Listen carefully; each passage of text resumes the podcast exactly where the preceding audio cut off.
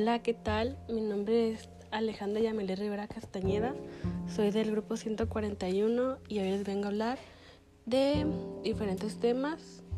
En ellos lleva los fines de la educación, eh, las modalidades de la educación y un poco de conectivismo como teoría de aprendizaje. Bueno, daremos un paso hacia atrás para saber qué es la educación, ya sea por parte de un libro, por parte de Wikipedia y por parte de uno que otro autor.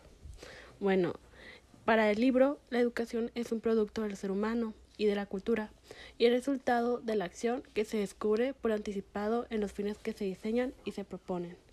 Ok, aquí es un claro ejemplo de que la educación lo creamos nosotros, los seres humanos. Para Wikipedia, la educación es la formación destinada a desarrollar la capacidad intelectual, moral y afectiva de las personas de acuerdo con la cultura y las normas de convivencia de la sociedad a la que pertenece. Aquí es un claro ejemplo de que la sociedad, ¿por qué se habla de la sociedad y de la cultura? Porque en cada país tienen diferente forma de educar, se centran en diferentes aspectos dependiendo de qué les favorece a cada país. Hubo muchos autores que hablaron sobre qué era la educación, pero la que más me pareció interesante fue la de Platón, ya que decía que es el proceso que permite al hombre tomar conciencia de la existencia de otra realidad. Y aquí es fácil de entender que nosotros tenemos una idea de cómo queremos las cosas, pero la educación nos inculca a cómo debe de ser. Como mencioné anteriormente, a cada cultura es diferente, cada cultura hace lo posible para ver qué les conviene a ellos y qué es mejor para ellos. Un claro ejemplo sería los griegos, que ellos pusieron énfasis en la literatura, y con esto hicieron su instrumento un teatro, ya que ellos son basados en la literatura.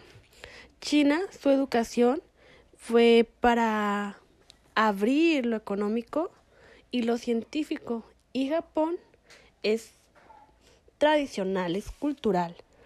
Y ellos fueron más por la por las grandes potencias económicas el poder crear dinero, el poder crear cosas científicas y de eso mismo sacar provecho. Pero hablando en general, la educación en cualquier sociedad tiene solo un objetivo, es el formar la personalidad ideal sustentada en la vitalidad, la sensibilidad, el esfuerzo y la inteligencia. La esencia de la educación es educar, y el éxito de la educación se valora por su esencia, el logro, los fines. ¿Por qué? Bueno, la educación simplemente educa. Este, los profesores te educan, tú te educas. O sea, esa es el, la esencia, lo que es la educación. Y su éxito es por la esencia que la educación te da. Y el logro son los fines que esto mismo te provoca, el cómo te ayuda a poder hacer todo. Ahora pasaremos a otro tema referente a esto. Hablaremos de la educación capitalista y la educación socialista y veremos cuáles son y veremos cuáles son sus diferencias.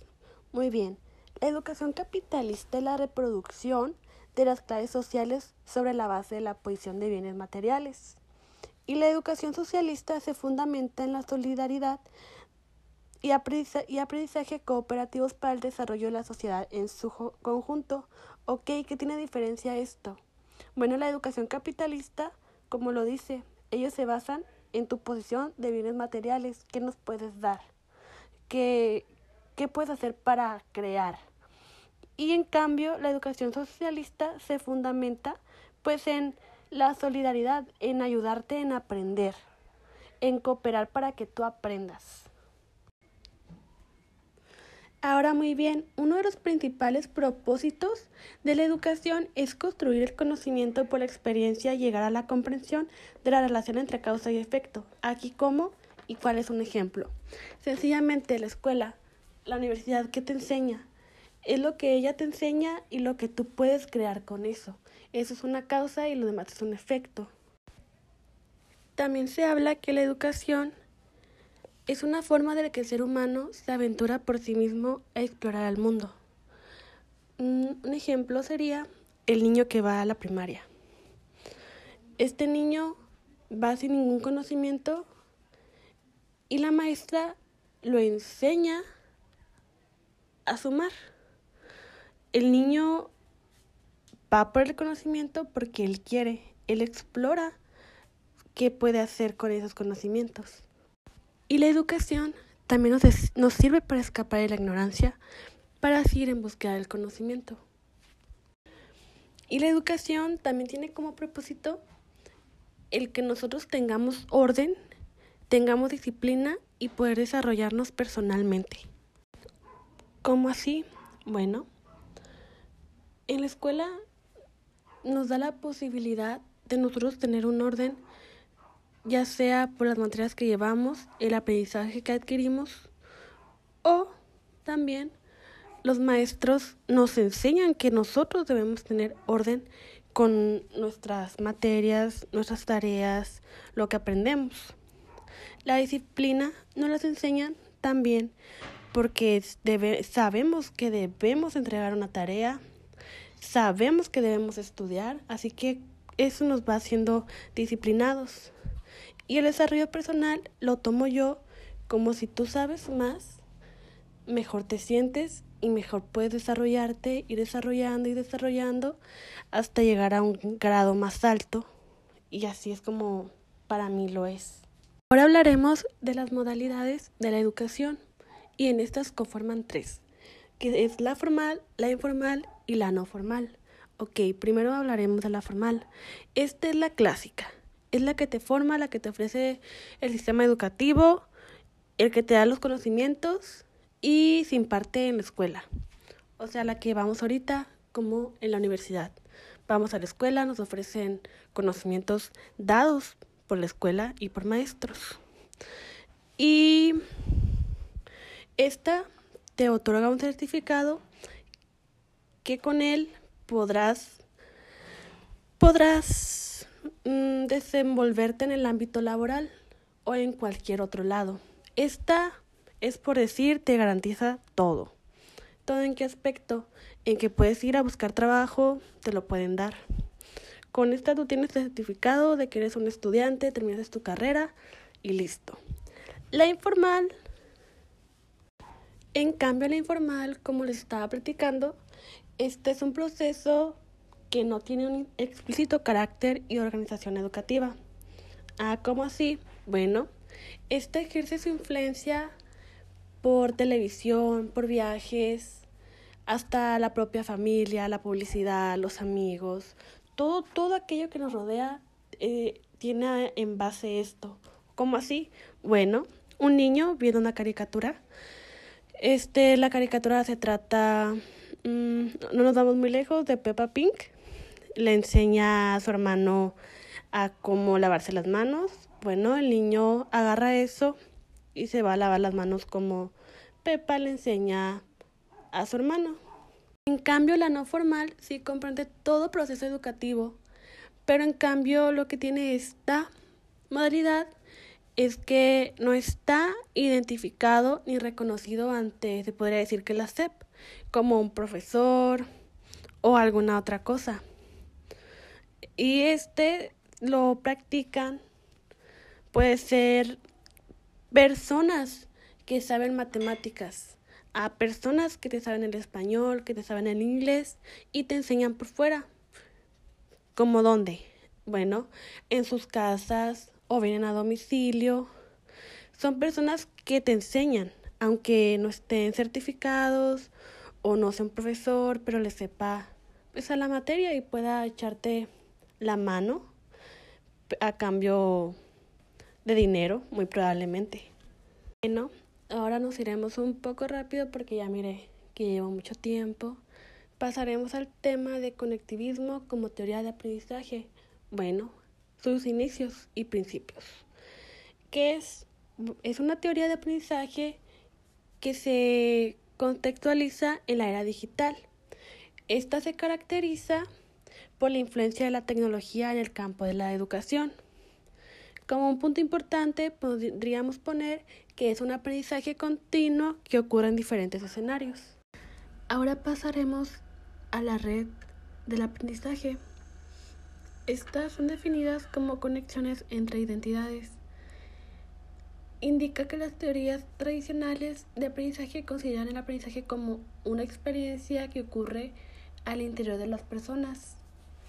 Mm, el aprendizaje surge desde el sujeto. ¿Cómo está esto? Bueno, que el sujeto agarra la información y pues el sujeto es el único que va a saber si quiere aprender o no. Mm, también como un punto importante sería que esta no funciona en escenarios complejos y la incorporación de nodos en la red constituye la estructura del aprendizaje. La propuesta pedagógica se proporciona a aquellos que aprenden la capacidad de conectarse unos a otros a través de las redes sociales o alguna herramienta colaborativa. Bueno, para la propuesta pedagógica, las redes sociales son herramientas que promueven una forma de pensamiento nuevo, lo cual facilita la conexión con la red. Bueno, aquí nos da a entender que las redes sociales son unas herramientas importantes hoy en día. Y seguimos con el último subtema de este tema que me tocó platicar y es reflexiones acerca del conectivismo. Bueno, esta se parte en tres, que es el énfasis en el aprendizaje informal, el aprendizaje organizacional y mercado y la brecha digital y acceso a Internet. Bueno, empecemos por la primera. El aprendizaje informal puede ocurrir en experiencias online relacionadas con las tareas asignadas en el lugar del trabajo u otras comunidades específicas. En cambio, el aprendizaje organizacional y mercado se define por los espacios organizacionales como un lugar donde las personas continuamente expanden su capacidad de crear los resultados que ellos realmente desean alcanzar, donde nuevos y amplios modelos de pensamiento son cultivados. Bueno, aquí nos da a entender mm, como en la escuela vendría siendo un aprendizaje organizacional y mercado, ya que este Mm, es un espacio en el cual nosotros sabemos hasta dónde queremos alcanzar y es donde queremos llegar. Ahora, por último, la brecha digital y acceso a Internet.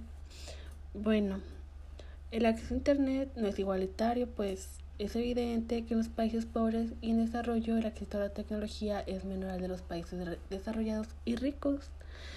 Bueno, aquí un claro ejemplo, no todos gozamos de poder tener internet, de poder hacer más fácil las cosas, ya que el internet nos facilita muchas cosas y pues los países más pobres no tienen ese, ese acceso. Bueno, es todo por mi parte, espero les haya gustado. Resumí lo más que pude y a la vez aquí lo más importante para así tener mayor información y gracias.